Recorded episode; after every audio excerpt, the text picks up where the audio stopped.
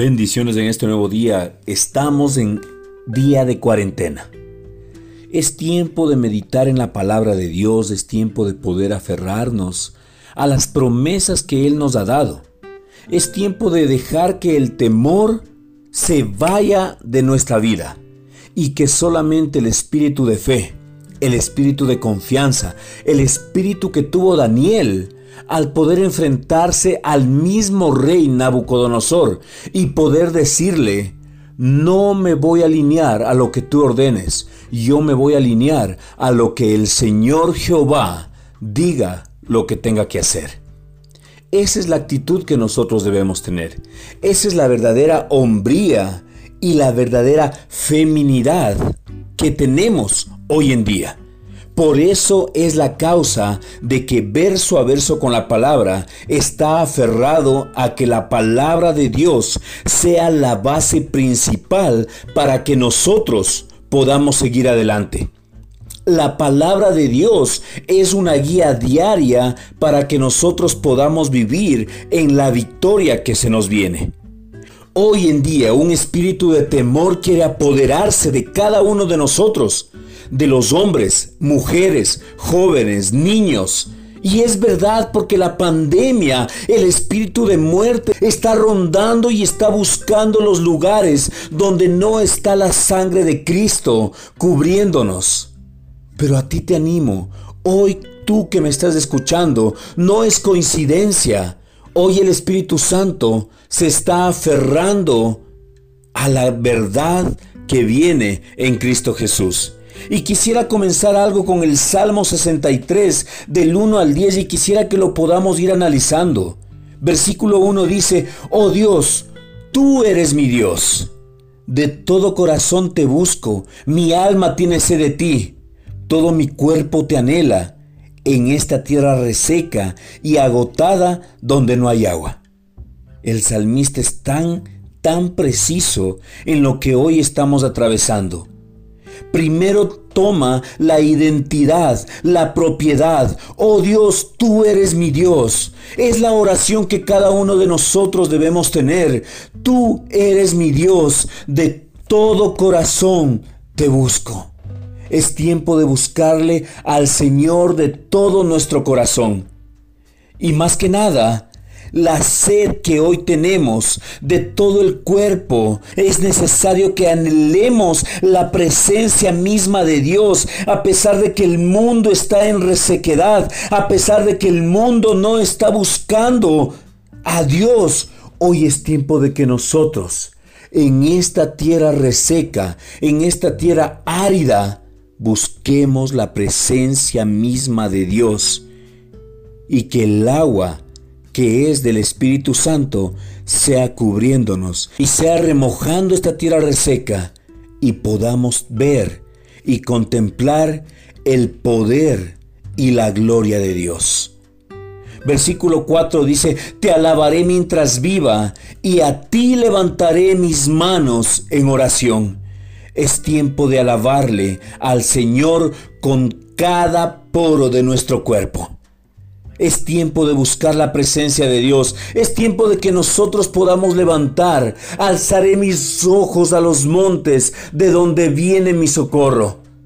Tu vista no debe estar en el problema.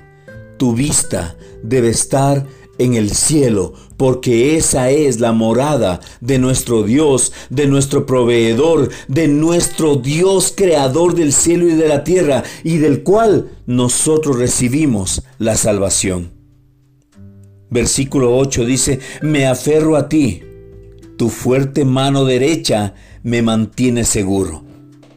En estos tiempos de adversidad, en estos tiempos de temor, en estos tiempos de angustia, es cuanto más debemos aferrarnos a las promesas que Dios nos está haciendo, creyendo que la fuerte mano derecha del mismo Dios nos mantiene seguros. Versículo 11 dice, pero el rey se alegrará en Dios. Después de que pase esta circunstancia, esta adversidad, nosotros podamos decir, nos alegramos en el Dios que nos ha dado la salvación. Creo firmemente que el Señor Jesucristo no está para arruinarnos, pero también sé que la maldad del hombre se ha incrementado de una manera significativa para que los ojos de Dios hoy se aparten de la humanidad, pero no el favor inmerecido que Él nos ha dado. Hoy es tiempo de que nuestras rodillas se doblen para buscar y alabar al único Dios verdadero. Hoy es tiempo para buscar la presencia misma de Dios. Hoy es tiempo para arrepentirnos del pecado de la humanidad. Hoy es tiempo para que todo lo que sea depravado ante los ojos de Dios se pueda inclinar ante el poderoso y único nombre y su palabra dice que toda rodilla se dobla ante el nombre de Jesucristo. Todo lo que está en el cielo, en la tierra y debajo de la tierra.